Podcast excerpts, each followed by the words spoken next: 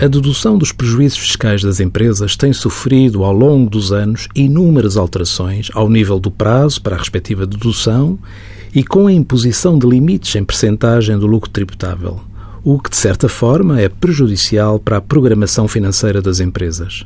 Uma das regras era que era obrigatório a dedução dos prejuízos fiscais mais antigos e, seguidamente, os mais recentes.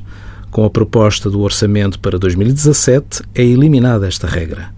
Subjacente a esta alteração está a redução do prazo de reporte dos prejuízos fiscais de 12 para 5 anos, que se aplicará aos prejuízos gerados já a partir de 1 de janeiro de 2017.